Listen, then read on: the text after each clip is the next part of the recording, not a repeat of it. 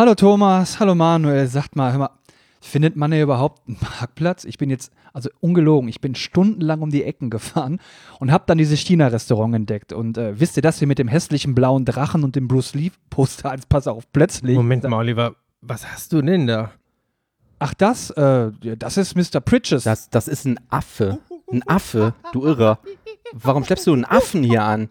Naja, ich, ich war im Zoo und brauchte einen Code Monkey und äh, da habe ich diesen hier gefunden. Der sieht total traurig aus. Ja, er wurde durch eine Maschine ersetzt und ist dann ins Management befördert worden.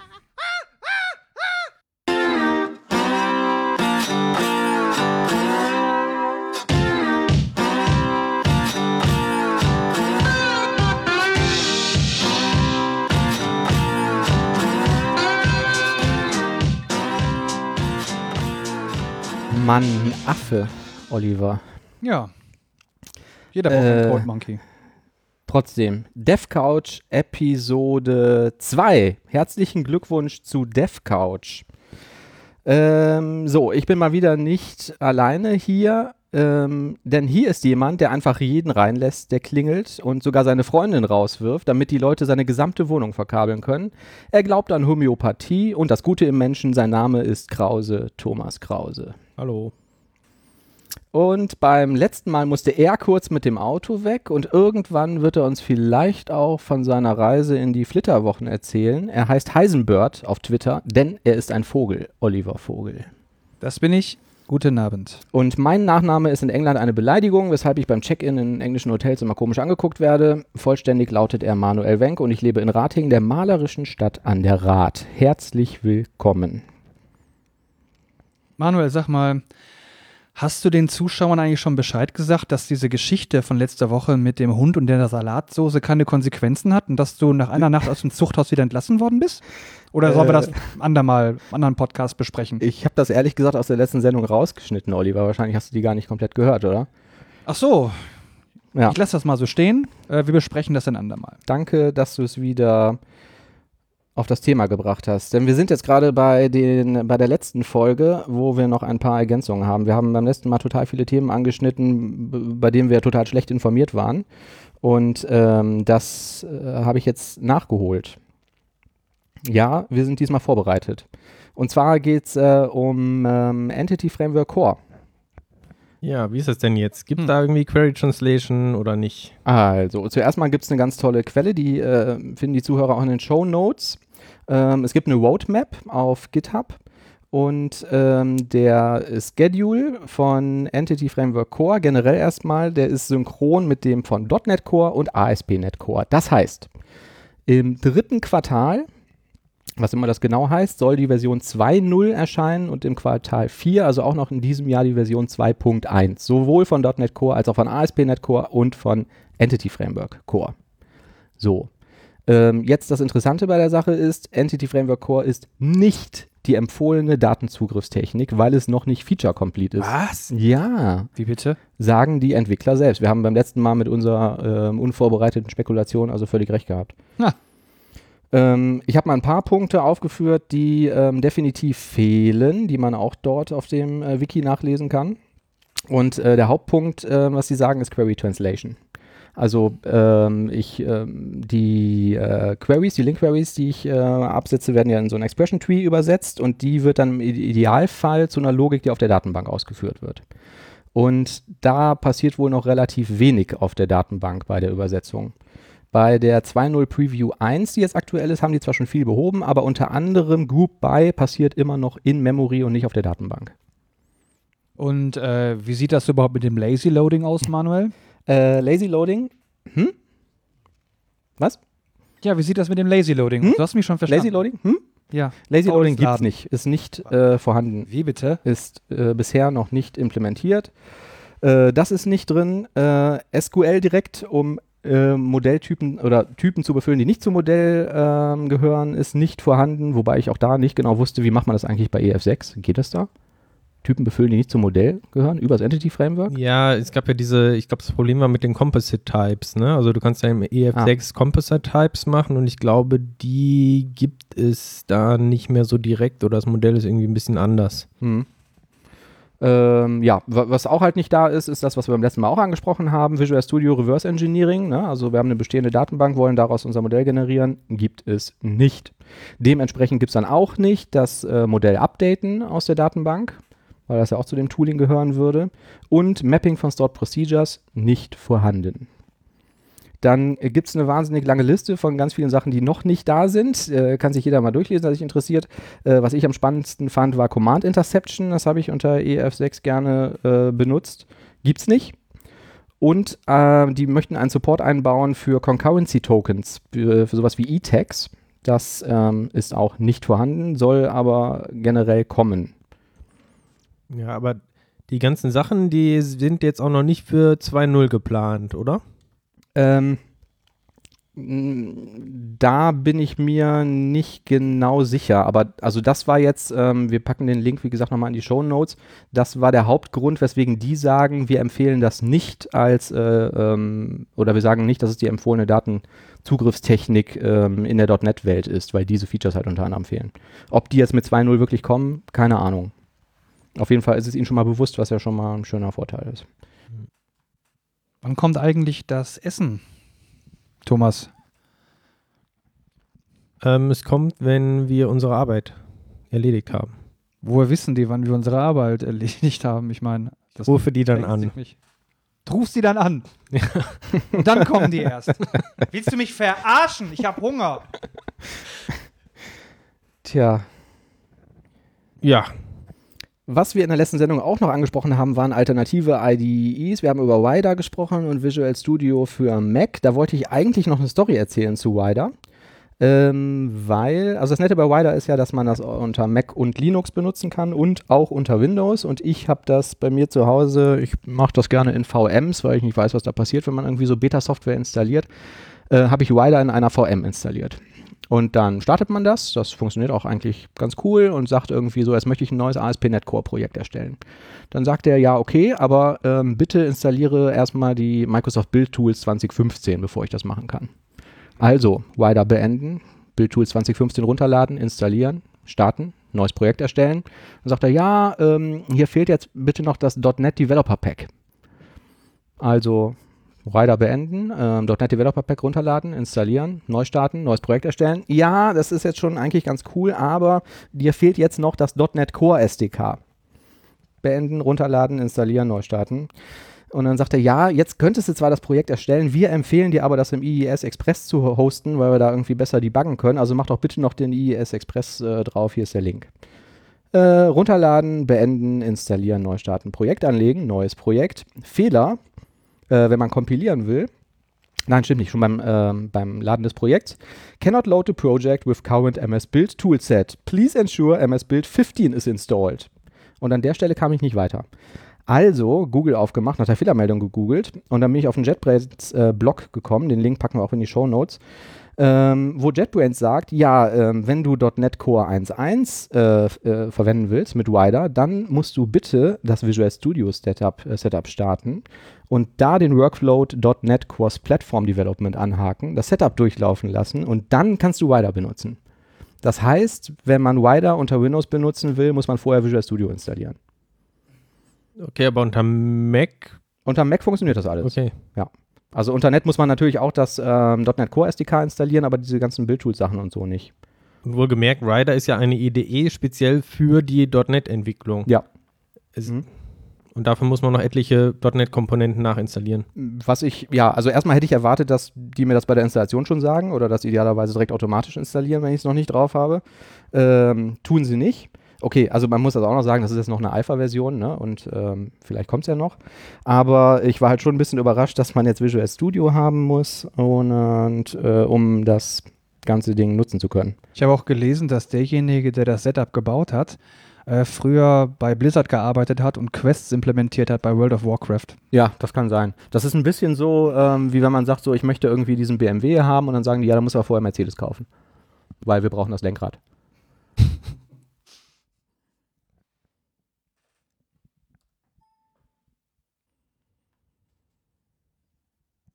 Irgendjemand? Sonst jemand? Jula? Jula? Ich fange nochmal an. In der letzten Sendung haben wir auch über Application Insights gesprochen, haben aber, glaube ich, den einen oder anderen damit irgendwie verschreckt äh, oder im Dunkeln stehen gelassen, dass wir gar nicht gesagt haben, was Application Insights ist.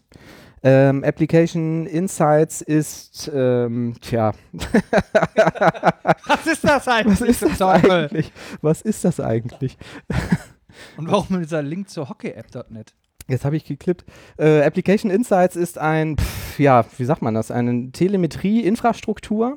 Also äh, es ist ein bisschen Code, den ich clientseitig integriere, der für mich Logging ähm, übernimmt ähm, und viel auch automatisch trackt. Ne? Also die erkennen automatisch Netzwerkverkehr, HTTP-Verkehr, SQL-Abfragen etc. pp. Schickt das ganze Zeug zu einem Microsoft Azure-Dienst, an dem ich das dann irgendwie ganz nett grafisch ähm, äh, auswerten kann. So einfach äh, zusammenfassend gesagt.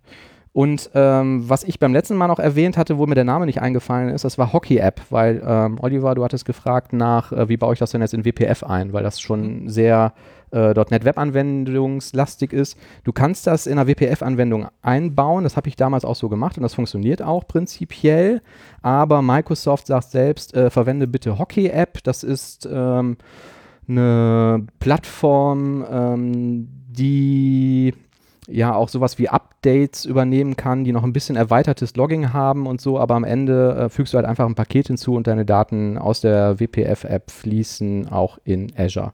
Ich glaube, dass Hockey-App allerdings Geld kostet. Ähm, ja, kann man selbst nachlesen. Wir packen den Link dazu in die Show Notes. Aber gehe ich denn mit Application Insights kein Sicherheitsrisiko ein, wenn meine, meine super wichtigen Telemetriedaten und Benutzerinformationen auf dem Server in Amerika liegen? Sieht da nicht Donald Trump die ganzen Daten?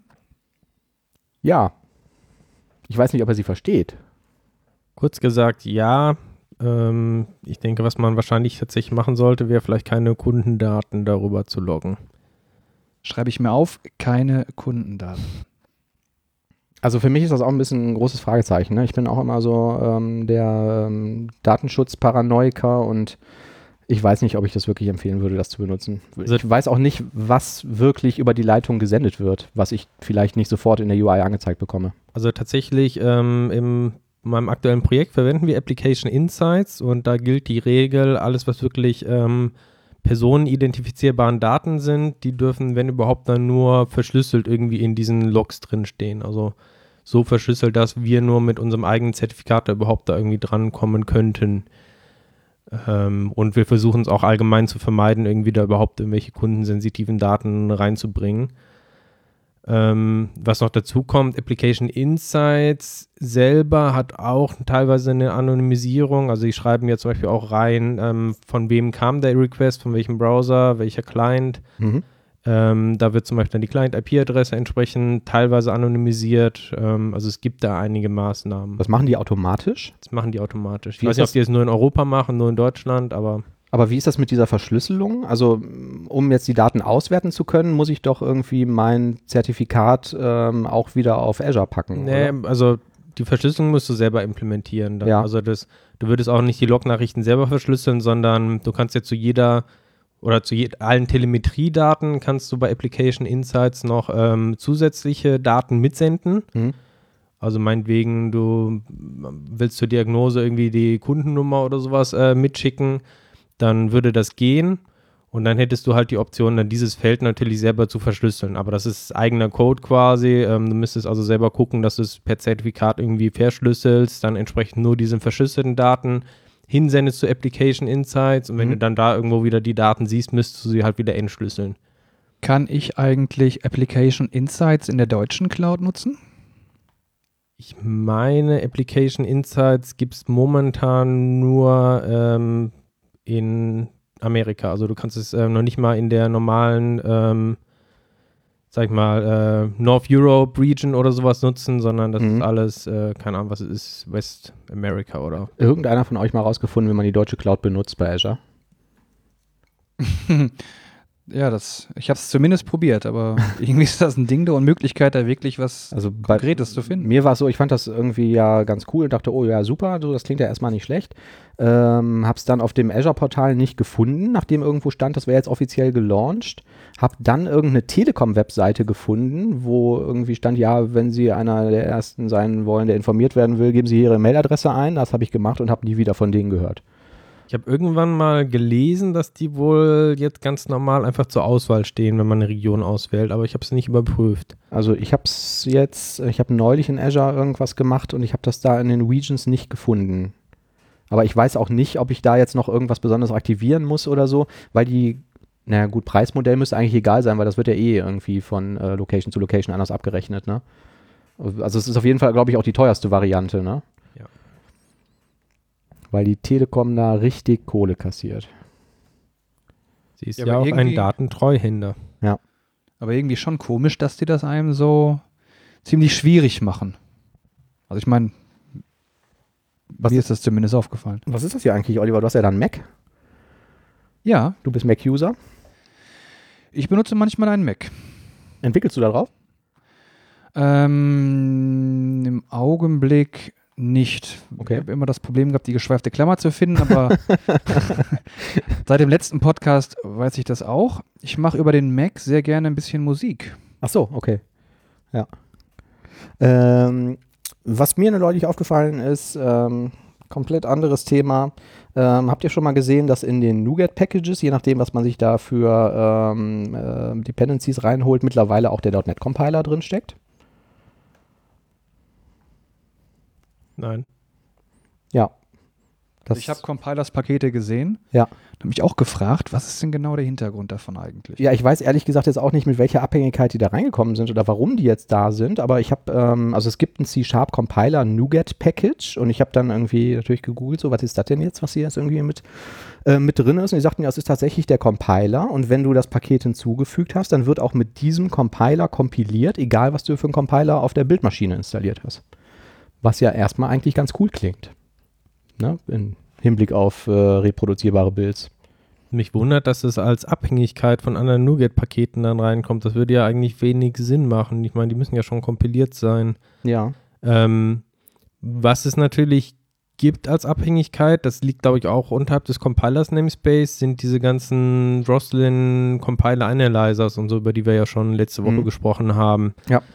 Ähm, Nee, das war das jetzt Ja. aber nicht. Ich kann aber mal genau nachgucken, ähm, wie das Ding heißt, können wir in der nächsten Folge nachliefern, was dahinter steckt. Oder alternativ, was ich mir auch vorstellen kann, das ist ein Konfigurationsfehler, wo man ja auch äh, mittlerweile aufpassen muss, bei, wenn man NuGet-Pakete referenziert, ob es eine Entwicklungsabhängigkeit ist oder ob es eine Laufzeitabhängigkeit ist. Und wenn man da nicht aufpasst, dann kann man sich vielleicht auch so einen manuell hinzugefügten Compiler-NuGet-Paket ähm, dann aus Versehen als ähm, Laufzeitabhängigkeit haben, auch wenn man es eigentlich nur zur Kompilierzeit braucht. Okay.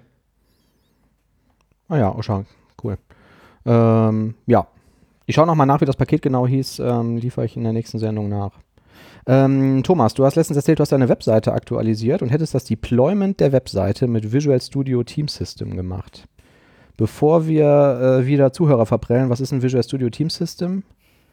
Ja, das ist quasi die ähm, Hosted-Variante von dem Team Foundation Server von Microsoft. Ja, Also, okay. Hm. Ohne dass man sich selber irgendwas installieren muss lokal, kann man einfach dann in der Cloud quasi so einen Bildserver, Quellcode-Verwaltung, Projektverwaltung und so weiter Was kostet das? haben. Ich kann dir das nicht genau sagen, wenn man ein MSDN-Abo oder ich glaube jetzt mittlerweile sind es ja Visual Studio-Abos hat, dann gibt es da so einen kostenlosen Account von dem VSTS mit irgendwelchen Einschränkungen.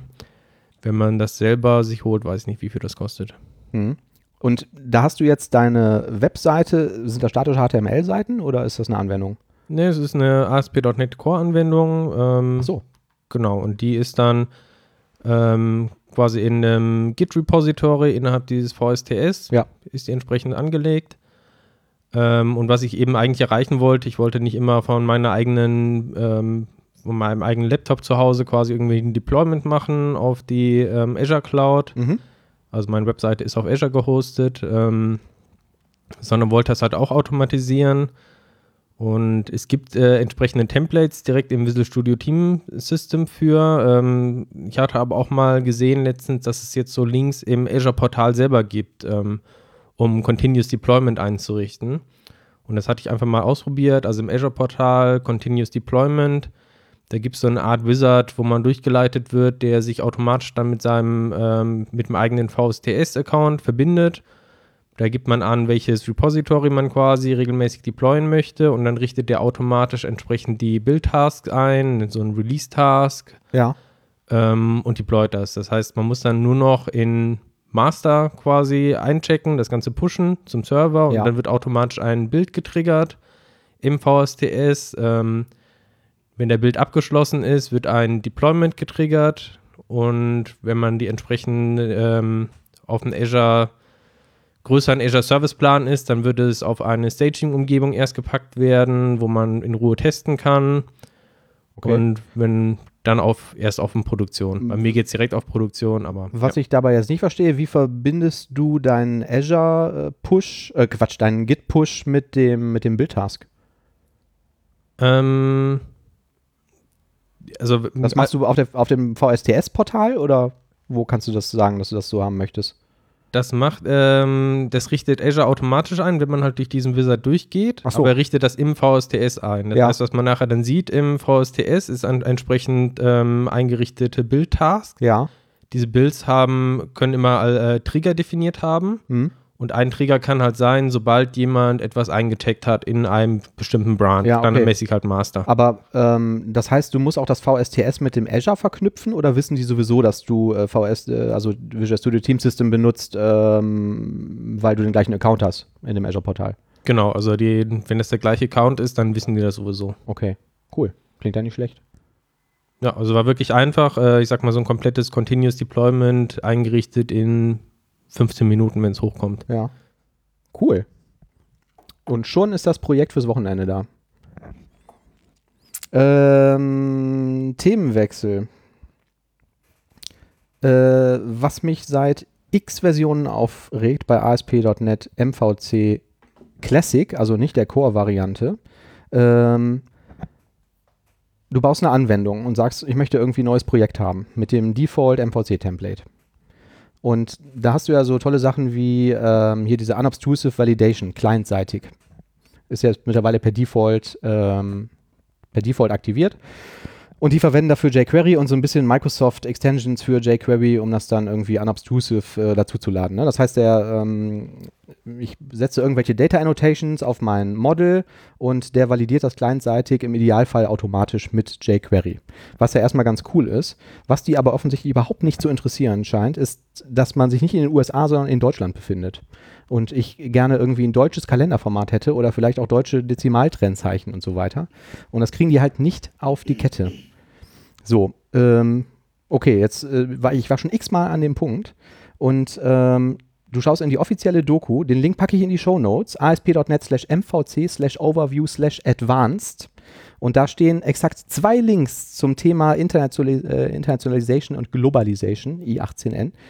Ähm, der eine von den Links ist broken, der andere geht auf einen privaten Blog, der von 2011 ist und der auf das Thema überhaupt nicht eingeht, sondern der sagt dann irgendwie, ja, du kannst hier irgendwie äh, Right-to-Left-Rendering machen und so, ne? Und ähm, wie setze ich irgendeine Kultur, aber das hat alles nichts mit der Validierung zu tun.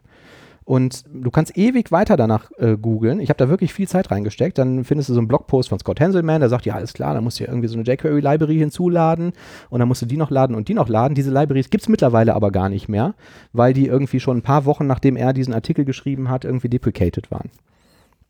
So.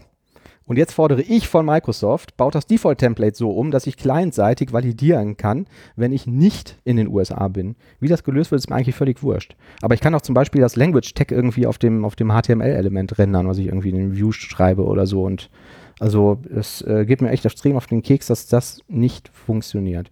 Und das war bei WPF die gleiche Nummer, ne? Ich wollte gerade sagen, da war es auch schon eine Katastrophe. Man Ja, musste irgendwie ja. eine Property oder so überschreiben und spezielle Culture-Eigenschaften konnte man auch nicht übernehmen, sondern nur Ja. ganz allgemein dann Genau. EDE oder so angeben. Ja, ja. Da haben wir im letzten Projekt irgendwie richtig viel Zeit rein investiert, äh, bei, der, bei dem letzten WPF-Projekt, wo wir zusammen waren, das irgendwie einigermaßen vernünftig hinzubekommen. Und man googelt und googelt und googelt, ne? Und irgendwann bin ich auch auf eine Seite gekommen, hier diese Microsoft Connect-Seite, wo man Bugs melden kann, wo ein Typ das als Bug gemeldet hat und gesagt hat, ich setze hier die UI-Culture in der WPF-Anwendung, aber ähm, es wird halt nicht respektiert, ne?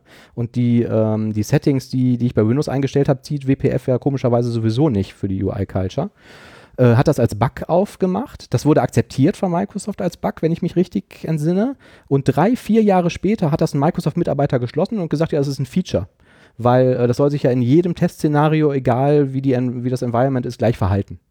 Muss ich als Korinthenkacker aber korrigieren, ja. du meinst die normale Culture, nicht die UI-Culture. Ich glaube, UI-Culture ist ja die, die für Resources verwendet wird. Ja, kann sein, dass das so war, ja. ja. Wird die UI-Culture nicht, hat die nicht auch, also wenn ich eine Windows-Forms-Anwendung erstelle, boah, jetzt müssen wir aber ganz weit zurückgehen in der äh, Geschichte der Menschheit. Ähm, ich meine, bei Windows Forms wäre es so gewesen, wenn ich mein Windows-System ähm, wenn ich da die Regional Settings auf Arabisch stelle, dass dann die UI-Culture in der .NET-Anwendung automatisch auch Arabisch war? Kann ich dir nicht genau sagen. Also ich meine, die Current Culture wird durch die Windows-Settings beeinflusst und die UI-Culture vielleicht von der Sprachversion von Windows, aber okay. wie das genau ist, weiß ich nicht. Wenn das ein Zuhörer rausfinden kann, schreibt bitte einen Kommentar auf die Webseite. Ähm, es gibt was zu gewinnen. Der Erste, der es korrekt beantwortet, kriegt ein ähm, Affen einen Affen und ich habe zu Hause noch ein Avira für Android. Ein Jahr Abo, der Supervirenscanner fürs Telefon.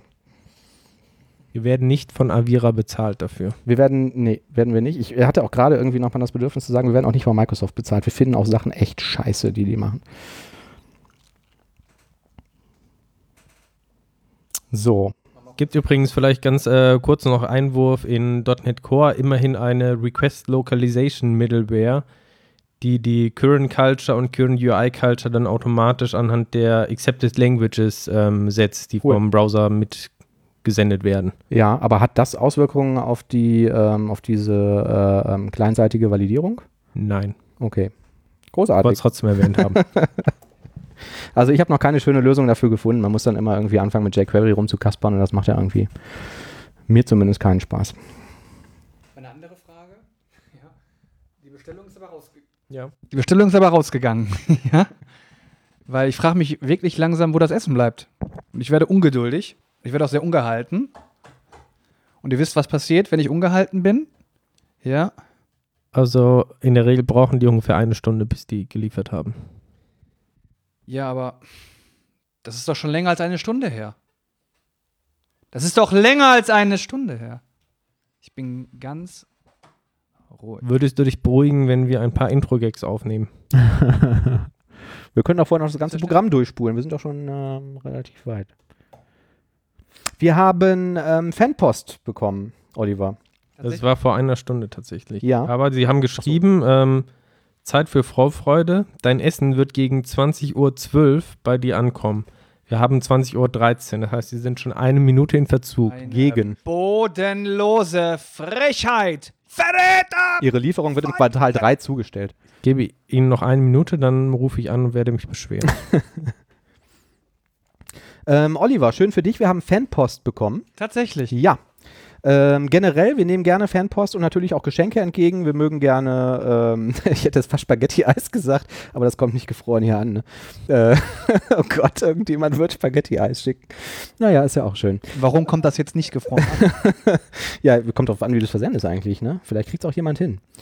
Ja, ähm, ja, dafür gibt es dann keinen Preis zu gewinnen. Aber Ulrike aus Köln schreibt, liebes DevCouch-Team, vielen Dank für die tolle Folge Nummer 1. Kann ich bitte ein Autogramm von Oliver bekommen und was für ein Auto fährt er? Die Antwort darauf sind ja und ja. Ah ja. Mhm. Ich habe übrigens noch lange gewartet, Oliver. Worauf? Du wolltest doch kurz die Unterlagen aus dem Auto holen beim letzten Mal. Ach so, die sind vom Hund gefressen worden. Verstehe. Sehr schön. Was nehmt ihr eigentlich für Unit-Testing? N-Unit, X-Unit, MS-Test? Was für ein Testrunner? MS-Test und der R-Sharp Testrunner. Ja, Tito. Echt? Ja. Warum? Ja, weil das dabei ist. ich meine jetzt, ReSharper ist natürlich jetzt nicht dabei, aber. Nach ist MS-Test eigentlich mittlerweile gut genug, dass man damit alle Sachen machen kann, die man sich so vorstellen kann. Ähm, wenn Mhm. man Mocking oder so braucht, nimmt man sowieso eine extra Bibliothek. Ja. Und ich sehe eigentlich kein wirkliches Bedürfnis mehr noch NUnit oder mir ein anderes Framework irgendwie reinholen, Mhm. reinzuholen, wenn MS-Test dabei ist.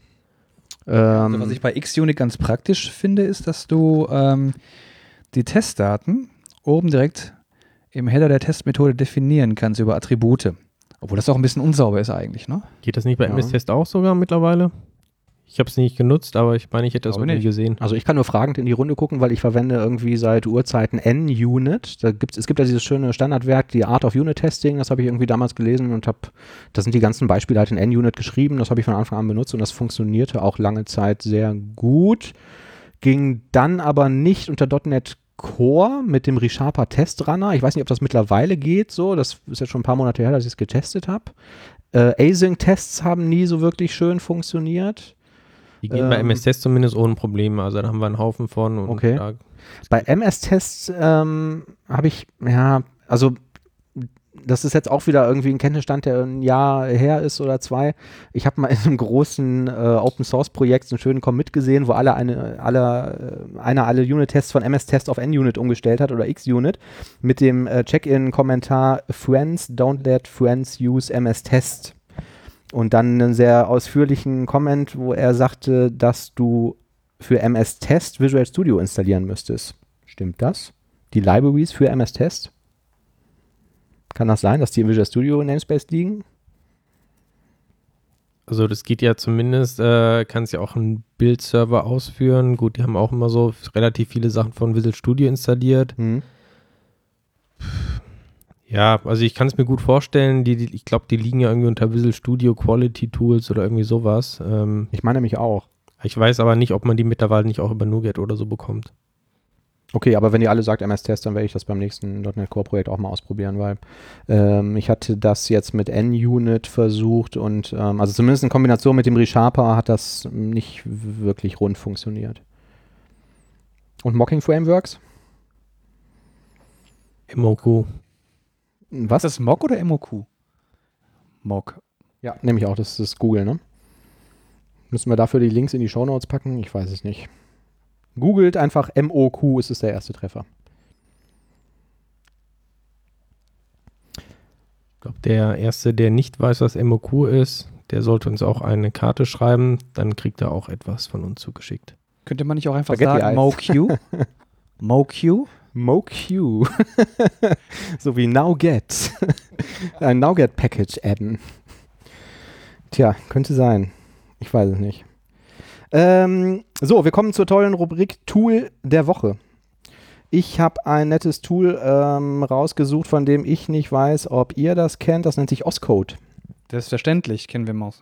Mock. Mock-Code. Oscode. Thomas? Thomas. Ähm, ich habe vorhin mal in die Shownotes reingeguckt und habe dann über die Webseite so drüber geguckt. Fand ich eigentlich ganz interessant. Ich habe es aber selber noch nicht benutzt. Ähm, ziemlich cooles Plugin für Visual Studio. Ähm, jetzt, äh, pff, ich glaube, vor weiß nicht, drei, vier Monaten in der Version 3 erschienen. Und leider haben die das dabei auch auf so ein Abo-Modell umgestellt, weil das ist das Einzige, was mir echt auf den Keks geht. Ich finde, es ist zu teuer. Ähm, ich habe den Preis nicht 100 pro im Kopf, aber ich meine, es wäre sogar teurer als ReSharper.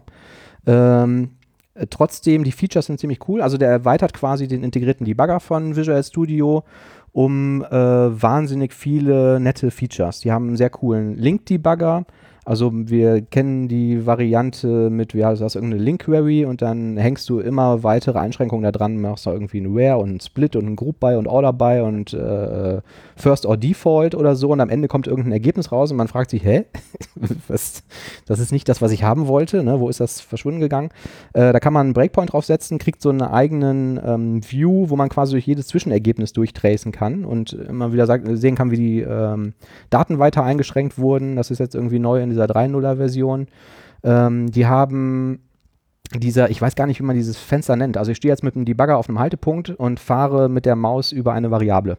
Dann öffnet sich ja ein Fenster, in dem ich den ähm, aktuellen Inhalt der Variable sehe oder den Objekt-State. Äh, wisst ihr, wie das heißt? Ist das Quick Watch ist das nicht, ne? Einfach irgendwie Debugger. Quick-Tipp oder so, keine Ahnung. Ja, weiß ich auch nicht. Okay, das erweitern die auf jeden Fall, ähm, was ich ganz cool finde, um ähm, rekursive ähm, Suche Also unten ist ein Eingabefeld und ich tippe, was weiß ich, äh, Customer äh, Name und der durchsucht das komplette Objekt oder den kompletten Graphen halt nach entweder Properties Customer Name oder nach dem String Customer Name oder so. Das finde ich ganz nett. Man kann auf einzelne Properties von Objekten in diesem Fenster Sternchen setzen, das merkt er sich dann und zieht die immer automatisch nach oben. Also ich habe irgendwie eine, äh, ein Kundenobjekt, da hängen irgendwie 50 Bestellungen dran und mich interessieren aber immer nur die Bestell-IDs, weil ich die aus der Datenbank raussuchen muss. Dann setze ich bei der ID mit einem Klick halt so ein Sternchen und äh, fahre dann mit der Maus wieder drüber und dann sehe ich als erstes halt, sobald ich so eine Bestellung sehe, die ID eingeblendet und danach die anderen Properties. Wo du sagst, wenn du von Features redest, ich glaube, ein Teamkollege von mir, der setzt das tatsächlich ein. Auf jeden Mhm. Fall schwärmt er auch mal davon, dass er direkt hier so suchen könnte und wir können das alle nicht mit unserem Resharper und so. Ja. Praktisch ist aber auch, dass er direkt diese Ifs-and-Else-Anweisung analysiert, bevor Jo. du darüber gehst. Ja. Du siehst direkt, ob der jetzt in den If-Block reingeht oder nicht. Ja. Und jetzt zeigt er auch direkt, ähm, wenn er nicht da reingeht, woran es denn liegt. Genau. Also welche Aussage damit false evaluiert ist. Ja. Also ähm, ähm, die machen das sogar predictive, das finde ich ganz cool. Ne? Also sie sagen dir vorher so, in diesem Switch-Case wirst du gleich da wieder rauskommen und dann wird eine Exception auftreten und dann kannst du mit einem Klick sagen, ähm, überspringen diese Zeile bitte, weil ich will diese äh, Exception jetzt nicht geworfen haben, irgendwie beim, bei meinem Debugging-Test und so. Ähm, ja, sehr cooles ähm, Tool, wie ich finde. Ähm, ja, was ich nicht so cool finde, ist der Preis. Ähm, ich habe gerade geschaut, Personal License, wenn man es jährlich ähm, nimmt, kostet 8,33 Dollar im Monat. Also so ein Abo-Modell. Ich weiß nicht, ähm, tja, muss jeder selbst entscheiden, ob ihm das, das wert wäre. Ja, und im Gegensatz zu ReSharper ist es ja auch so, sobald das Abo dann ausläuft, wenn man es nicht mehr verlängert, dann darf man gar keine Version mehr nutzen. Bei ReSharper Ja, gilt da mittlerweile Ja. wohl die Regel, dass man dann die Version nutzen darf, die man am Anfang äh, des laufenden Jahres irgendwie hatte. Ja. Ja, trotzdem ähm, sehr cooles Tool. Unser Tool der Woche, Oscode, OZ-Code. Den Link packen wir in die Show Notes. Was hast du denn da, Oliver? Ja, guck mal, was ich hier habe. Das ist, ist das? das ist, das ist ein Threadchen. Es soll jetzt neben mir herlaufen. Das ist ja süß. Also quasi nebenläufig. Ah, genau. Und zur Entspannung baue ich ihm am Wochenende noch ein Threadpool. Wir sind schon witzige Typen, wir von Dev Couch, Mann. Ah, ja, ja. Haben wir noch ein wirklich, Thema? Wir sind wirklich witzig, ja. Bestimmt. Wir haben ähm, hunderte Themen. Ähm, wir haben ähm, die News. Wir haben beim letzten Mal schon kurz angesprochen, es war ja die Bildkonferenz in, ähm, wo war die? Äh, Seattle? Ähm, ja, habe ich vergessen. Mittlerweile wird das ja alles komplett ins Internet gestreamt. Ähm, habt ihr irgendwas gesehen davon? Nein. Ich habe mir die Keynote angeschaut, die haben sehr viel .NET Core Zeugs gezeigt, ähm, äh, .NET Core 2.0 Preview, ihre tollen IDEs und ähm, wie man jetzt wirklich irgendwie für jede Plattform mittlerweile eine IDE hat, bei dem man Projekt, das Projekt aufmachen kann und ähm, das da dann auch genauso ausführen kann wie früher unter Windows. Und was ich ganz cool fand, war Azure Cosmos DB. Ähm, weltweit skalierende, verteilte Dokumentdatenbank. Da war ähm, die Besonderheit, dass die ähm, das MongoDB ähm, API unterstützen. Das heißt, wenn ihr eine Anwendung habt, die auf MongoDB läuft, könnt ihr die nahtlos auf CosmosDB umswitchen. Und die garantieren, dass man keine Query macht oder ausführen kann, die länger als 10 Millisekunden für eine Response braucht. Das ist schnell, oder? Ja. Habe ich noch nie gehört. Klingt interessant. Müssen wir mal mehr erfahren. Wann soll das irgendwie rauskommen? Weißt du da was? Ich glaube, das ist jetzt schon verfügbar. Ähm, ja, und wie gesagt, ne, laufende MongoDB-Anwendungen einfach nahtlos portieren. Azure Cosmos DB. Ja. muss ich mir merken. Ich glaube, das soll auch die Azure Document DB ersetzen. Ob die dann nahtlos wegfällt oder die gleiche API bietet, weiß ich nicht. Aber die nennen es jetzt halt irgendwie Cosmos DB, weil es weltweit ähm, verteilt ist oder verteilt wird. Interessant. Ich habe auch was äh, lustig oder eigentlich trauriges gelesen. Und zwar vor ein paar Tagen. Ähm, Es hat mich ein bisschen äh, ja, überrascht, schockiert. Und zwar geht es da um NPM-Pakete, die ja wahrscheinlich ähm, viele von unseren Zuhörern auch einsetzen. Ähm, Im im Node-Bereich, wenn man irgendwie äh, was machen möchte, braucht man NPM-Pakete. Und da hat sich einer mal die Mühe gemacht und hat verschiedene ähm, NPM-Pakete untersucht, hat geprüft, ähm, ist vielleicht in den NPM-Paketen selber, sind da irgendwelche Publishing-Credentials drauf, also diese Publishing-Credentials, die eben die NPM-Paketautoren benutzen, um eine neue aktualisierte Version in das NPM-Repository hochzuladen. Mhm. Ähm, oder finden die sich vielleicht sonst irgendwie auf GitHub oder sowas, diese Credentials? Ähm, benutzen vielleicht die äh, Maintainer des Paketes eine E-Mail-Adresse mit einem Passwort, das irgendwie aus bestimmten anderen ähm, Leaks oder sowas im Internet zu finden ist. Also verschiedene, sag ich mal, ja, Fehler, die eigentlich nicht auftreten dürften. Oder auch irgendwelche Standardpasswörter. Und ähm, hat einfach mal geguckt, jetzt von diesen äh, Top-NPM-Paketen, welche sind davon alle betroffen, hat äh, festgestellt, dass er 13% aller NPM-Pakete ähm, konnte über solche Passwörter quasi ähm, knacken und hätte darüber eine neue Version von dem Paket publishen können, was natürlich dann irgendwie beliebigen Code da ausführen kann. 13% ist eine Menge. 30% ist eine Menge und das Schlimme ist, ähm, es gibt ja zwischen den Paketen auch immer Abhängigkeiten. Ja. Und wenn man da auch noch die ganzen Abhängigkeiten mit berücksichtigt, dann sind potenziell über 50% aller NPM-Pakete davon betroffen. Also ich Krass. kann mir vorstellen, ich mache irgendwie ein neues NPM-Paket und das hängt jetzt ab halt von einem Paket, ähm, was halt ja schlechte Publishing-Credentials da benutzt. Ähm, dann wird es ja auch mit installiert, sobald mein Paket installiert wird und dadurch äh, ist dann potenziell auch da ähm, Mhm. der entsprechende Rechner gefährdet. Aber wir Fand sprechen von, von NPM, nicht NuGet. NPM, genau. Ja, Ja. ja. Krass. Bei NuGet weiß ich es nicht. Wahrscheinlich, wenn man da untersucht, gibt es vielleicht ähnliche Resultate. Mhm. Ja, ich habe mich auch schon häufiger gefragt, so eigentlich, ähm, das monitort das irgendjemand? Also es gibt ja keinerlei Qualitätskontrolle, soweit ich weiß. Also bei NuGet, bei NPM glaube ich auch nicht. Ähm, Im Prinzip könnte ich da doch meinen tollen neuen ähm, Verschlüsselungsvirus 2.0 als NuGet-Paket ähm, hochladen und sagen, das ist eine ganz tolle Assembly und warten, bis die Leute das in ihre Anwendung einbauen und das äh, da weltweit verteilt wird, ne? Was Ja. auch ganz beliebt ist, habe ich mal, ähm, ich weiß, es war, glaube ich, jetzt nicht NuGet, sondern irgendwie im ähm, Python Package Manager. Ähm, da hat mal jemand untersucht, was passiert, wenn man einfach bekannte Paketnamen nimmt und dann leicht den Namen ändert. Mhm. Und weil die ja häufig dann von der so. Konsole das installieren, Ja. irgendwie macht man vielleicht einen Schreibfehler rein, installiert dann das falsche Paket, wo dann auch so ein Virus oder so drinstecken könnte. Ja. Und das waren auch, äh, hat irgendwie Millionen Downloads oder sowas da erreicht Cool. über solche Schreibfehler. Ich lade heute Abend Entity Framework mit Ä hoch. Das wird sich bestimmt schnell verteilen. Apropos ähm, Fehler, ist ähm, der Bug in Visual Studio behoben, Thomas? Mit den Resource-Files? Nee, äh, leider immer noch nicht. Es gab ja wieder ein Ähm, Update.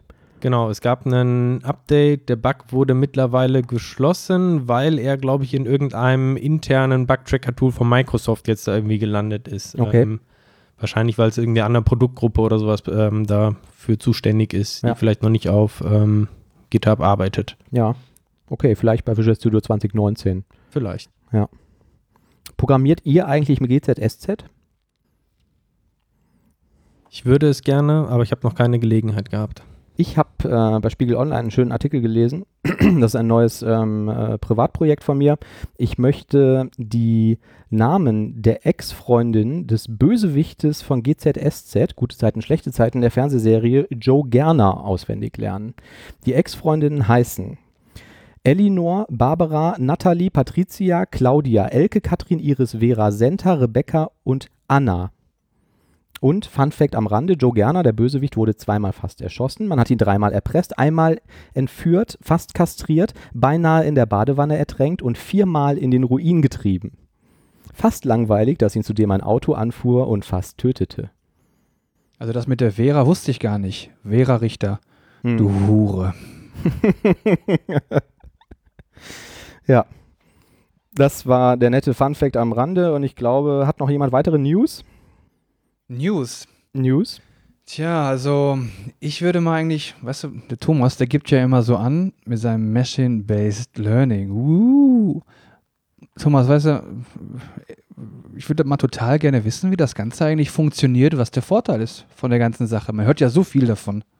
Ich würde gerne noch einen Schritt zurückgehen und fragen, Thomas, warum weißt du das eigentlich? Was hast du mit Machine-Based Learning zu tun?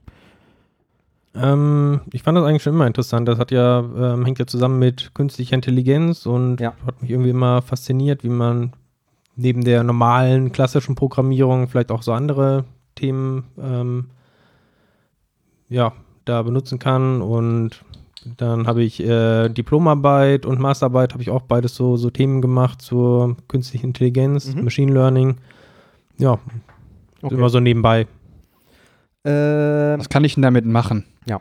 Was soll das überhaupt? fangen wir da mal an. ja, erzähl mal.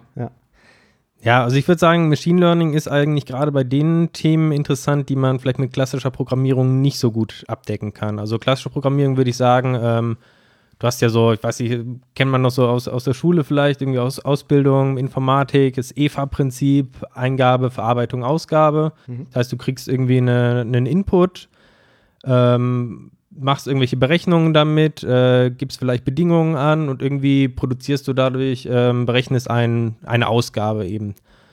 Ähm, und bei Machine Learning ist eben die Idee, dass man gar nicht mehr ähm, diese ganze Verarbeitungslogik selber angeben muss, sondern dass man dem Computer einfach nur noch sagt, ähm, das ist jetzt hier die Eingabe, die ich habe, gibt vielleicht als Beispiel irgendwie eine bestimmte Ausgabe vor, die man sich erwartet und trainiert dann den ähm, Computer dazu, dass er selbstständig lernt, jetzt irgendwie Assoziationen zwischen dem, der Eingabe und der Ausgabe herzustellen, sodass, wenn man das Training abgeschlossen hat und man gibt ihm jetzt irgendwie eine neue Eingabe, dass er dann eine sinnvolle Ausgabe wieder da erzeugt. So ganz grob gesprochen. Also, vielleicht um es ein bisschen äh, konkreter zu machen, ich möchte jetzt ähm, eine Software schreiben, die erkennt automatisch, ob ein Bild ein Hotdog oder kein Hotdog darstellt. Mhm. Eine Referenz zu Silicon Valley, ich weiß nicht, wer es kennt, super Serie, solltet ihr euch ansehen. Ähm, das ist ein klassisches Beispiel für Machine Learning. Also, ähm, genau, ich habe das Bild, äh, da ist ein Hotdog irgendwie abgebildet und wie soll der Computer das jetzt irgendwie lernen, dass das äh, ein Hotdog ist und nicht irgendwas anderes? Ich würde also hingehen und würde mir erstmal vielleicht ein paar hundert oder tausend Bilder raussuchen, äh, wo irgendwelche Hotdogs abgebildet sind und vielleicht die gleiche Menge nochmal, wo eben keine Hotdogs abgebildet sind und würde dann eben so einem Machine Learning Algorithmus erstmal ähm, diese ganzen Trainingsbeispiele geben, dass er lernt, okay, das ist ein Hotdog, das ist kein Hotdog und so weiter. Wenn ich das ganze Training abgeschlossen habe und gebe ihm jetzt ein Bild, was er vorher noch nie gesehen hat, dann kann er, wenn ich es gut gemacht habe, entsprechend selber ähm, wissen, entscheiden, okay, das ist jetzt hier ein Hotdog auf dem Bild. Würdest du ihm zum Training auch Bilder geben, die ähnlich aussehen wie ein Hotdog, aber keiner sind? Ja, also durchaus. Also können beliebige Bilder sein und natürlich sind solche Bilder auch interessant, die vielleicht ähnlich aussehen, aber eben nicht diese Sachen darstellen. Ja. Und ähm, wie, wie funktioniert das denn jetzt technisch? Also es gibt jetzt irgendwie ein Stück, ein Stück Software und das ist jetzt das, die Software, die lernt. Die gibt es da irgendwie einen Fachbegriff für? Also die Software, die ich jetzt gerade trainiere, ähm, ist jetzt quasi irgendwie die, die erkennende Software, nenne ich das jetzt mal. Ne? Ähm, was, wie macht die das? Wie lernt die das? Also man muss gucken, Machine Learning ist natürlich irgendwie ein riesiges Gebiet, ne? Und was es da eigentlich gibt, sind vor allem verschiedene ähm, Algorithmen, die man halt, oder Techniken, die man da einsetzt. Mhm. Und dann gibt es natürlich Softwarebibliotheken, die dann entsprechend diese Techniken, Algorithmen umsetzen. Was mich jetzt persönlich besonders interessiert und was auch momentan ja ziemlich gehypt wird, sind äh, neuronale Netze. Das ist eben eine ähm, Sache, die man, ein äh, äh, Algorithmus, den man einsetzt beim Machine Learning. Und insbesondere da drin gibt es noch dieses Deep Learning. Das ist halt auch eine Technik, hauptsächlich bei äh, neuronalen Netzen angewendet, ähm, wo man vielleicht ja auch schon mal jetzt in den News irgendwie gelesen hat. Da gibt es ja irgendwie dieses, äh, dieser Computerspieler, der im, den, äh, den Go-Profi irgendwie geschlagen hat von Google da. Ne? Das war so ein neuronales Netz, auch mit Deep Learning-Techniken. Ähm, wie jetzt genau so ein neuronales Netz äh, funktioniert, wird vielleicht ein bisschen weit führen, aber die Idee ist eigentlich, dass man so ein bisschen die Struktur von menschlichen Gehirn eigentlich abbildet. Also es besteht halt aus ähm, verschiedenen Neuronen, die einfach ähm, Eingaben erhalten, Ja. simple Berechnungen ausführen und dann wieder eine Ausgabe erzeugen. Und jedes einzelne Neuron ist eigentlich ziemlich dumm und stupide, aber durch die Kombination von ganz vielen Neuronen kriegt man halt sinnvolle Ausgaben dann. Ja. Ähm, ich habe so den Eindruck, dass das gerade in den letzten Jahren wieder extrem gehypt wird. Ne? Also das war irgendwie in der Vergangenheit schon mal irgendwie ein Thema äh, eine Zeit lang, aber jetzt gerade ähm, in den letzten Jahren scheint das wieder extrem zuzunehmen. Siehst du das auch so? Und wenn ja, woran liegt das? Ja, ähm, auf jeden Fall. Also ich glaube, es gibt da mehrere Gründe. Es gibt ja so ein bisschen diese, ich glaube, äh, Gartner-Kurve ähm, da irgendwie mit, mit Hypes oder sowas. Mhm. Ne? Das heißt, es war natürlich vor vielen, vielen Jahren, erstmal kam der super Hype hoch und dann gibt es ja dieses, äh, ich weiß nicht genau, ein Valley of Deception oder sowas, wenn man merkt, ja, okay, ist vielleicht doch nicht alles so Gold, was glänzt. Und danach kommt sozusagen dann die realistische Anwendung eigentlich der Technologie. Und ich glaube, so war es auch bei, ähm, bei neuronalen Netzen, dass man eben ein paar Rückschläge hatte und jetzt geht es äh, richtig auch bei praktischen Anwendungen los. Okay. Das ist, denke ich, ein Grund. Ähm, anderer Grund ist einfach, die Hardware ist deutlich besser geworden. Gerade ähm, die die GPUs äh, wahrscheinlich auch. Genau, die GPUs, die ja früher hauptsächlich halt für Computerspiele oder sowas äh, vielleicht sinnvoll waren. Heutzutage sind es einfach ähm, wahnsinnige Rechenmaschinen, die ähm, gerade das, äh, was man bei neuronalen Netzen braucht, nämlich vor allem Vektor- und Matrizenrechnung, also lineare Algebra aus der Schule, ähm, super schnell äh, berechnen können. Das heißt, da gibt es äh, wahnsinnige Geschwindigkeitsvorteile. Ähm, okay.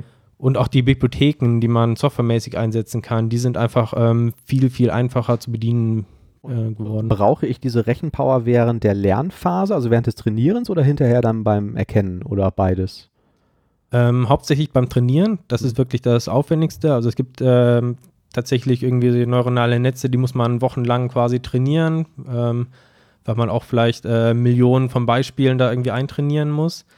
Allerdings, wenn man natürlich jetzt ähm, im jetzt sag ich mal Google ist und dann braucht man vielleicht auch für die Ausführung der Netze einfach, wenn du da Millionen von Benutzern hast, ähm, hilft es auch, wenn man da Hardware hat, die es beschleunigt. Also hm. gerade Google zum Beispiel hat ja, glaube ich, letztens auch nochmal extra Hardware irgendwie vorgestellt, die die benutzen, um so ähm, die Ausführung von neuronalen Netzen zu beschleunigen. Die dann auch in den Geräten verbaut werden soll, glaube ich, ne? Äh, genau, da hat, ich weiß gar nicht genau, wer es war. Irgendwann hatte dann ein Patent oder so drauf angemeldet. Ne? Oder also ich glaube, Google hat auf jeden Fall angekündigt, dass das irgendwie in den kommenden Generationen der Pixel-Phones und Tablets und so wohl ein extra Prozessor drin sein soll, der irgendwie sowas macht. Ähm, wo, wobei ich das jetzt äh, noch nicht wirklich verstanden habe. Also ich habe jetzt eine Software geschrieben, die kann jetzt Hotdogs erkennen. Und jetzt? Was bringt mir das jetzt? Also ja. was mache ich damit, wenn ich jetzt so ein trainiertes System habe? Ähm, ja, ist ja ein, ein Beispiel von, von vielen irgendwie. Also Bilderkennung ist natürlich ein ganz großes Thema. Äh, nutzt Google ja auch wieder als Beispiel irgendwie ähm, äh, für die Bildersuche, dass die da also auch Inhalte erkennen. Selbst wenn man da das Bild selber nicht entsprechend benannt hat, äh, weiß er trotzdem, wenn du jetzt nach Vogel suchst, da ist ein Vogel auf dem Bild und bringt das auch als Suchergebnis. Das wäre so ein Beispiel. Mhm. Oder was man auch sehen kann, Facebook macht es ähnlich. Wenn man mal ein Bild hochlädt auf Facebook und guckt sich dann in den ähm, im Dome Explorer an, was für ein Alttext da drauf liegt auf dem Bild, dann sieht man, da sind ähm, von Google, Algor äh, von Facebook-Algorithmen erzeugte Texte drin. Da steht zum Beispiel, äh, bei uns würde draufstehen irgendwie drei Nerds auf dem Sofa oder sowas. Ne? Ja. Ähm, das ist halt so ein Anwendungsfall, den Google da macht, ähm, aber auch Spracherkennung, ähm, ja, also was ja jetzt mit äh, Google Alexa, äh, Google Amazon Alexa, Google Assistant und so weiter ähm, passiert. Ja, meldet sich direkt schon Alexa im Hintergrund. Ganz toll. Ich weiß nicht, ob man die hören kann. Äh, Computerspiele können auch mittlerweile gespielt werden von den Algorithmen. Textinhalte können analysiert werden. Und was ich auch super finde, es geht auch immer mehr hin, dass die selber was erzeugen. Okay. Ja. Ist, äh, ja. Alexa scheint nicht so trainiert zu sein. Genau. Bilderzeugung ähm, finde ich ein interessantes Thema. Also es gibt einen, es gab irgendwie so ein Paper, ähm, wo ähm, ein Algorithmus Bilder von Vögeln erzeugen kann, die einfach nur textuell beschrieben sind. Also du sagst, ähm, so nach Motto, ich sehe einen Vogel, der hat irgendwie einen ähm, äh, roten, rote Flügel oder sowas und ja. einen gelben Schnabel und so weiter. Und er erzeugt dann ein Bild, ein fotorealistisches Bild von einem Vogel, selbst wenn es diesen Vogel gar nicht gibt. Also es werden immer mehr auch äh, Künstler quasi, diese Algorithmen. Krawel, Krawel, ja. ähm, verstehe ich jetzt so nicht. Also das äh, Trainieren irgendwie ähm, mit, mit vielleicht dem neuronalen Netz oder wie das dann im Detail implementiert ist, weiß ich nicht, ähm, ich erkenne, was ein Hotdog ist und was nicht, ist mir klar. Ne? Also ich habe jetzt mhm. irgendwie ein System, das trainiere ich jetzt da drauf und dann gebe ich jetzt 50 Millionen Bilder und dann kann der hinterher mit einer gewissen prozentualen Wahrscheinlichkeit sagen, das ist ein Hotdog oder das ist kein Hotdog. Mhm. Wie funktioniert das denn andersrum? Also wenn ich jetzt sage, wie trainiere ich denn ein System, dem ich sagen kann, ähm, ein roter Vogel sieht so aus? Ist das das Gleiche? Mm, ja, also es geht schon, das ist ein bisschen anderes äh, Algorithmus. Also das geht schon sehr, sehr in die Tiefe dann. Ähm, Ja. das würde unsere Hörer verunsichern. okay. Okay, aber Zumindest Teile der Antwort. genau. Ähm, ich habe jetzt gerade irgendwie an Logfiles gedacht oder so. Ne? Also ich lasse jetzt irgendwie zwei Wochen lang meinen Server laufen und ähm, kann ich, könnte ich mit sowas dann irgendwie Logfiles auswerten und was, wie würde ich das denn trainieren? Oder also jetzt nehmen wir mal an, ich interessiere mich für was weiß ich, äh, alle ähm, in einem bestimmten Rhythmus, der aber aufgrund der Datenmenge nicht so erkennbar ist, ähm, wird mein System langsamer. Könnte mir da irgendwie äh, ähm, äh, Machine-Based Learning helfen, irgendwie sowas zu analysieren? Oder darauf hinzuweisen, dass dann und dann irgendwie was Bestimmtes passiert und da irgendwie Muster drin zu erkennen oder so? Ähm, generell immer Mustererkennung, klar, könnte man trainieren. Also man könnte ja zum Beispiel versuchen, aus den ähm, aus diesen Logdateien bestimmte ähm, erstmal äh, Werte rauszuziehen, die man irgendwie als Eingabe an das neuronale Netz verfüttert Mhm. und könnte zum Beispiel aus der Historie sagen, immer zu einem bestimmten Zeitpunkt ist irgendwie mein System abgestürzt oder war langsam und versucht dann quasi vorherzusagen, ähm, wann sowas auftritt quasi, bei welchen Konstellationen. Das wäre so ein Fall, ist jetzt wahrscheinlich nicht irgendwie so als Paradebeispiel jetzt, äh, wo man neuronale Netze einsetzen würde, aber wenn man genug äh, Hirnschmalz reinsteckt, irgendwie könnte man sicherlich da auch was machen, ja. Ja. Ähm, was ich ganz äh, interessant finde, vielleicht noch, ähm, wie man anguckt, äh, wir hatten ja auch darüber geredet, dass da immer so ein bisschen Hype drin ist und dass gerade die Großen wie Google und so weiter ähm, das einsetzen. Ich weiß nicht, ob jemand von euch diese äh, Google I.O. Keynote ähm, gesehen hat. Die kam ja vor, vor einem Monat oder sowas ähm, raus. Glaube ja. Und da hatten sie auch den neuen Google Assistant irgendwie äh, vorgestellt oder die, die Updates dazu. Das ist deren Variante von äh, dem System, dessen Namen ich jetzt nicht nennen will, dass es von Amazon gibt, weil es sonst wieder mit uns spricht da hinten in der Ecke. Genau. Ja. ja. mhm. Und da hatten wir zum Beispiel so ein Beispiel, ähm, der User kann da so eine Bildsuche verwenden, also so eine Kamerasuche, er schaltet also seine Kamera an und er setzt das dann irgendwie ähm, auf ein, eine Menükarte von einem japanischen Restaurant. Mhm. So, und du kriegst direkt vom Google Assistant, kam halt irgendwie so ein, so ein Sprechblase, oh, äh, das ist japanisch, das kann ich. Ähm, wenn ich da draufklicke, dann ähm, übersetzt er das direkt. Ja. So, und gerade irgendwie bei so einem kleinen, da waren halt schon etliche Machine Learning Sachen drin. Ne? Also erstmal irgendwie, dass er im Bild erkennt, da ist irgendwie Text vorhanden, Okay. dass er ähm, im Text dann wiederum erkennt, das ist Japanisch, das wäre auch wieder Machine Learning. Die Übersetzung selber, also Google Translate, läuft auch seit Ende letzten Jahres auf einem neuronalen Netzwerk. Mhm. Ähm, dafür und was er dann auch gemacht hat, er hat nicht nur die Sachen einfach übersetzt und als Text ausgegeben, sondern hat das halt im Bild selber, hat er quasi die Schrift ersetzt. Das heißt, er hat auch den ähm, geguckt, dass er den Hintergrund entsprechend so Ah. hinmacht, irgendwie, dass man Ja. den Originaltext nicht mehr sieht, sondern Cool. nur das andere. Das, was Ja. man auch bei Google Goggles hieß, das ja früher irgendwie hatte. Ja. Auch das äh, wäre so ein typischer Fall irgendwie für Machine Learning, dass ich also so Bildmanipulation da quasi wieder mache. Coole Sache. Und so geht es halt weiter. Irgendwie, du kannst ja Spracheingaben machen, da wäre es dann wieder Machine Learning. Also ähm, Das heißt aber, hinter einer klassischen OCR, also einer Texterkennung, ähm, liegt dann ja wahrscheinlich auch so ein System, ne, was irgendwie einmal dafür trainiert wurde. genau, also OCR ist ein klassisches Beispiel, was man sehr gut mit dem neuronalen Netz machen kann, ja. Weil ich dachte jetzt gerade irgendwie, okay, wenn ich jetzt irgendein Bild habe in irgendeiner Sprache, könnte ich natürlich auch 100 verschiedene OCRs da drüber laufen lassen, die 100 verschiedene Sprachen können. Und einer sagt mir dann, ich habe hier irgendwie 80% Trefferquote und die anderen nur zwei oder so. So könnte ich ja dann auch rausfinden, ob das japanisch ist oder nicht. Ja klar, aber dann hast du ein OCR und OCR ist Ja. typisch Machine Learning dann, ne? Ja, okay, ja, richtig. Ja, und wenn der Oliver sich jetzt daran einarbeiten will, als in der .NET-Welt, was, äh, was macht er dann? Oder wie kann ich das überhaupt in Anwendungen nutzen? Also, was wir ja häufig machen, sind irgendwie so diese klassischen, diese Unternehmensanwendungen oder so. Fallen dir da Einsatzzwecke ein, wo ich da irgendwas mit anfangen kann? Mm, Wenn es jetzt nicht so in diese visuell lastigen ähm, Geschichten geht? Ja, also ich glaube schon, gerade wenn man jetzt irgendwie im Wirtschaftsbereich irgendwie äh, arbeitet, da kann man natürlich irgendwelche Prognosen sind ja fast überall irgendwie gefordert, ne? dass man also man hat irgendwelche bekannten statistischen Werte, eine Historie und möchte irgendwelche Prognosen für die Zukunft treffen. Mhm. Und immer wenn es da um Prognosen geht, dann ähm, ist Machine Learning ähm, eigentlich essentiell dann. Ähm, ja, wie kann man sich irgendwie einarbeiten darin oder gerade für .NET-Entwickler? Für .NET gibt es natürlich ähm, in der Azure Cloud entsprechende Möglichkeiten mit diesem Azure Machine Learning. Ähm, muss ich aber sagen, habe ich selber noch nicht genutzt. Ähm, ich würde sagen, eigentlich die besten Bibliotheken und das beste Umfeld äh, kriegt man momentan über Python. Ach. Also das ist halt so die, die Sprache der Wahl eigentlich für alle. Ähm, Warum?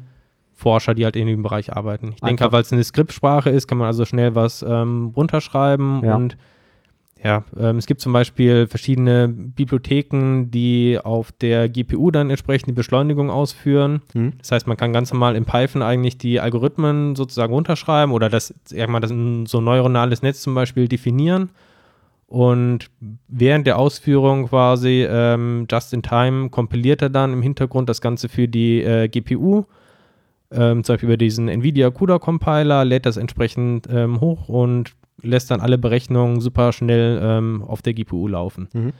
Und Wie sowas. Wie lange hält denn jetzt die Grafikkarte, wenn ich 24 Stunden meine Algorithmen darüber laufen lasse? Und vor allen Dingen, gibt Amazon dann noch Garantie? Zwei Wochen. Ohne Angabe von Gründen. Das ist wahrscheinlich eher ein Stromverbrauchs- und thermisches Problem, oder? Aber deshalb kann man sich ja auch die Sachen direkt dann in der Cloud mittlerweile die Grafikkarten mieten. Also sowohl bei AWS, Azure und so weiter gibt es ja auch mittlerweile Mhm. Instanzen, die fette Grafikkarten drin haben. Da kann man natürlich auch mal so ein, so ein Cluster irgendwie von Dutzenden Grafikkarten hochfahren, für ein paar Stunden laufen lassen, ein Training durchführen und das Ganze wieder runterfahren. Ich habe mal gelesen, das ist aber schon ein paar Jahre her, dass ähm, Google ähm, hat ja diese ähm, relativ äh, große Teile ähm, der äh, westlichen Zivilisation mit Street View abgedeckt, dass die unter anderem ihre Hausnummererkennung für Google Maps über die Fotos aus Street View machen. Und dass das wohl irgendwie ähm, zumindest damals so eine sehr hohe Kunst sein soll, weil diese Hausnummern ja klassischerweise immer anders aussehen.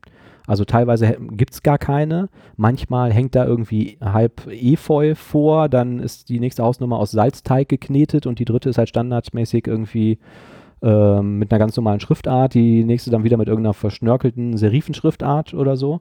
Und ähm, was die halt ähm, damals sagten, wäre das irgendwie ganz hohe Kunst, ist erstmal zu erkennen an einem Haus, ist da überhaupt eine Hausnummer? Ist das eine Hausnummer? Ist die vollständig zu erkennen und wie lautet die?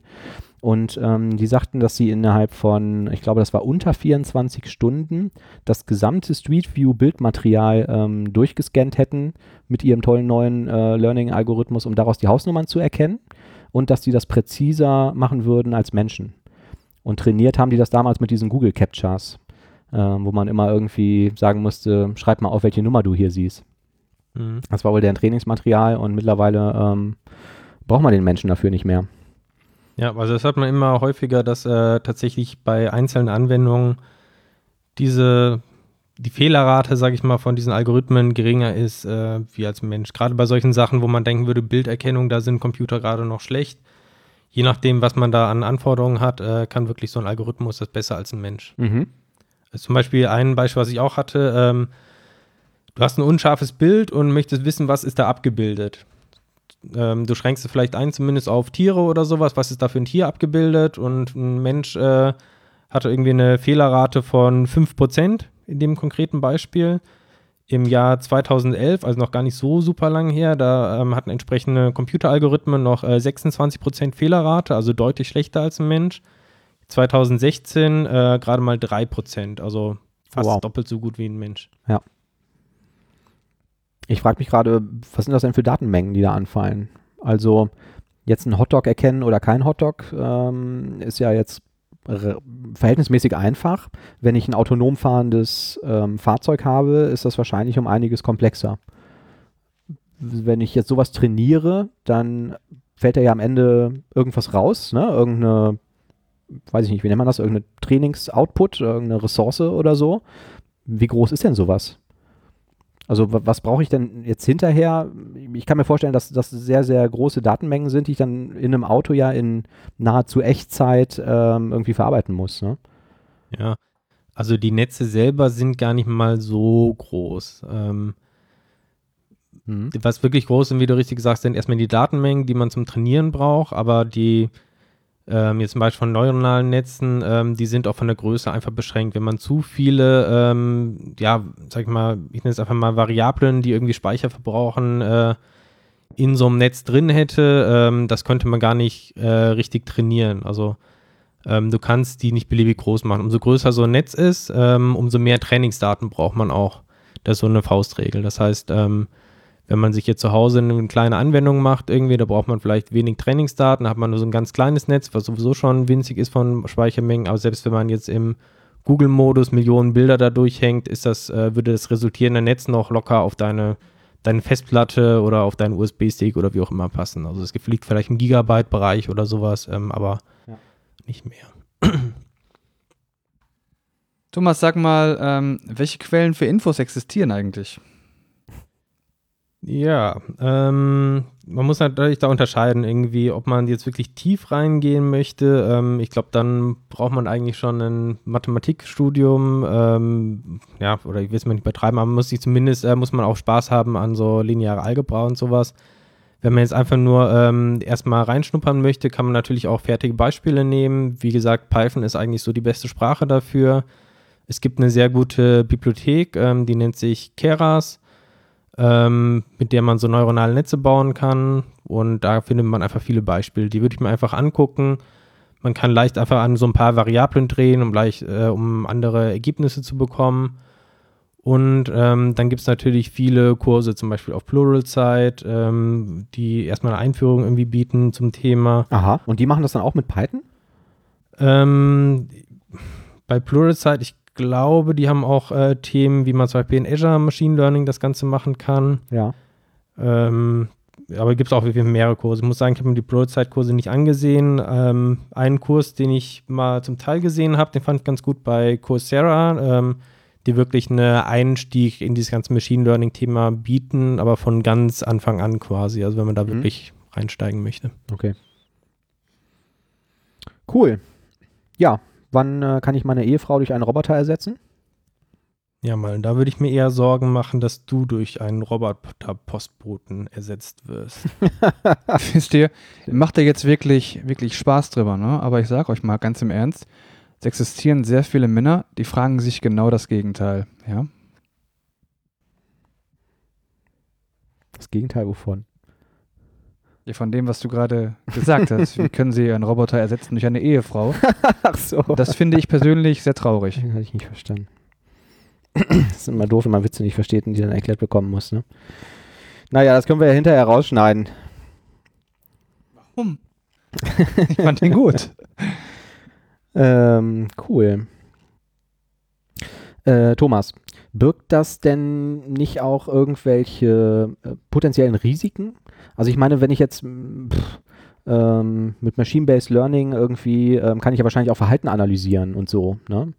Also irgendwann bin ich doch wahrscheinlich auch durchschaubar, weil ähm, Amazon, ähm, wenn sie erstmal genug Daten gesammelt haben, wissen, der ähm, Manu ist Fan von den Flippers und wenn die ihr neues Album rausbringen und wir dem das dann für mindestens 10% Rabatt anbieten, dann wird er das auf jeden Fall kaufen.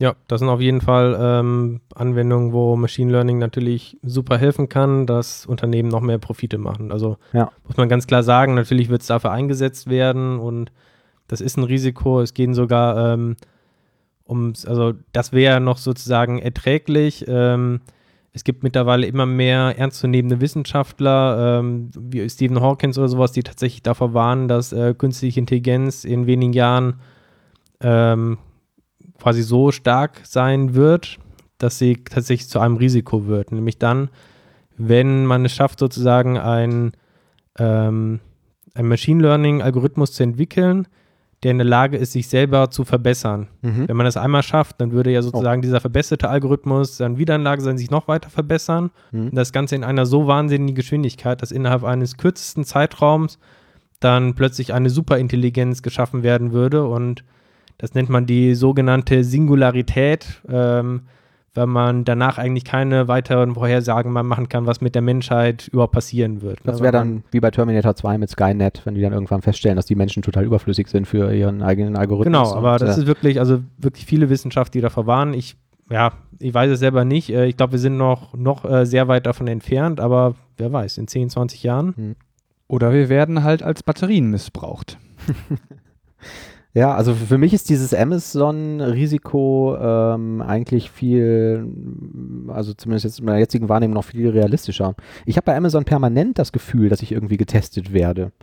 Also wenn ich irgendwie so Tagesangebote auf meiner individuellen Startseite sehe, da sind halt oft Sachen bei, von denen die wahrscheinlich wissen, dass ich sowas oder sowas ähnliches äh, gerne hätte oder dass irgendwie so ein Komplementärgut, was irgendwie zu irgendwas passt, was ich mal gekauft habe, aber häufig auch Sachen, die irgendwie überhaupt keinen Sinn ergeben. Und ich habe immer das Gefühl, dass ich da gerade irgendwie getestet werde, ob ich da jetzt draufklicke oder nicht, so um zu wissen, ist es interessant für mich oder nicht und um mir noch bessere Angebote anzuzeigen oder nicht.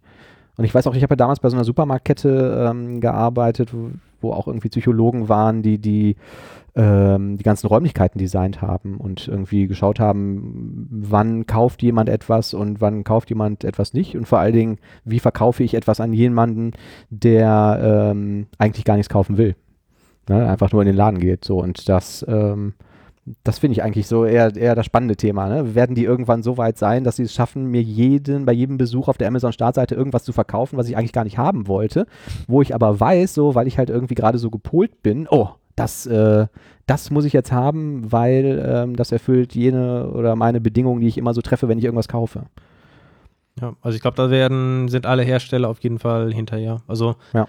Die, gerade diese ganzen Firmen, die sponsern das ja auch unheimlich die Community. Also es gibt zum Beispiel, ähm, gab es vor Jahren so einen äh, Netflix-Preis quasi, ne? Die haben also ihre ganzen Benutzerdaten anonymisiert veröffentlicht, ähm, welcher Benutzer äh, mag gerne welche Filme. Mhm. Und darauf basieren sollte man Algorithmen entwickeln, die halt äh, möglichst gute Filmempfehlungen quasi geben. Ja. Und haben da entsprechenden Wettbewerb irgendwie veranstaltet. Ich glaube, Preisgeld eine Million Euro oder sowas. Ne? Das heißt, die machen das ganz offensiv, dass sie da äh, versuchen, die Benutzer zu analysieren und mhm. denen halt einfach bessere Vorstellungen machen. Was erstmal gut klingt, ne? wenn man es dann natürlich ausnutzt, um da irgendwie einen Preis zu erhöhen oder sowas, dann ja. äh, wird es natürlich kritisch. Für sowas musst du natürlich den Film wahnsinnig gut irgendwie kategorisieren können. Ne? Also haben die, weißt du, kennst du da mehr Details? Also haben die, haben die sich dann mit den Algorithmen die Filme angeschaut? Ähm, Oder waren die einfach irgendwie vorher irgendwie getaggt und die haben gesagt.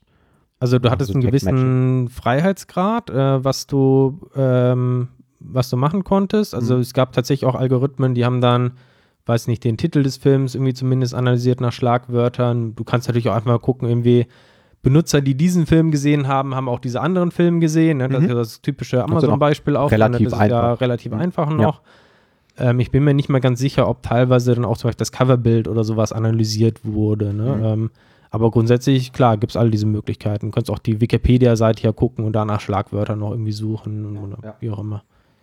Ja, ich kann mir das gut vorstellen. Also ich kann mir auch gut vorstellen, dass ich selbst solche Muster habe, wie nach dem Motto, immer wenn ein äh, Computer auf dem Filmplakat zu sehen ist, dann gucke ich mir den Film an oder so, die mir selbst gar nicht bewusst sind. Ich bin mir noch nicht sicher, ob ich das irgendwie gut oder schlecht finde, wenn ich irgendwann von einem, von einem Algorithmus so durchschaubar bin, dass der genau weiß, da werde ich draufklicken, wenn das und das äh, gegeben ist. Wenn das deine Freundin hinkriegt, Manuel, dann schafft das wahrscheinlich auch eines Tages Amazon. Ja, die kann das natürlich ganz perfekt. Wir müssen gleich noch über das äh, VB6 Altprojekt sprechen, das du für mich übernehmen willst, Oliver. Ach so, ja klar, klar, ich hole mal den Laptop eben aus dem Auto. Moment. Wo ist er jetzt hin?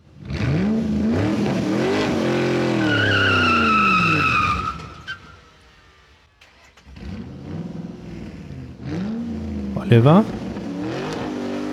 Oliver? Hat jemand meine Kronkorkensammlung gesehen?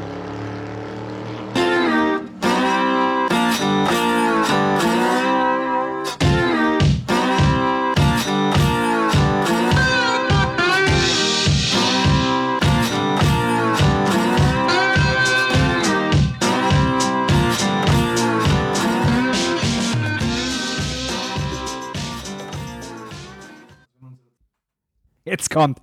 Jetzt kommt der absolute Knaller!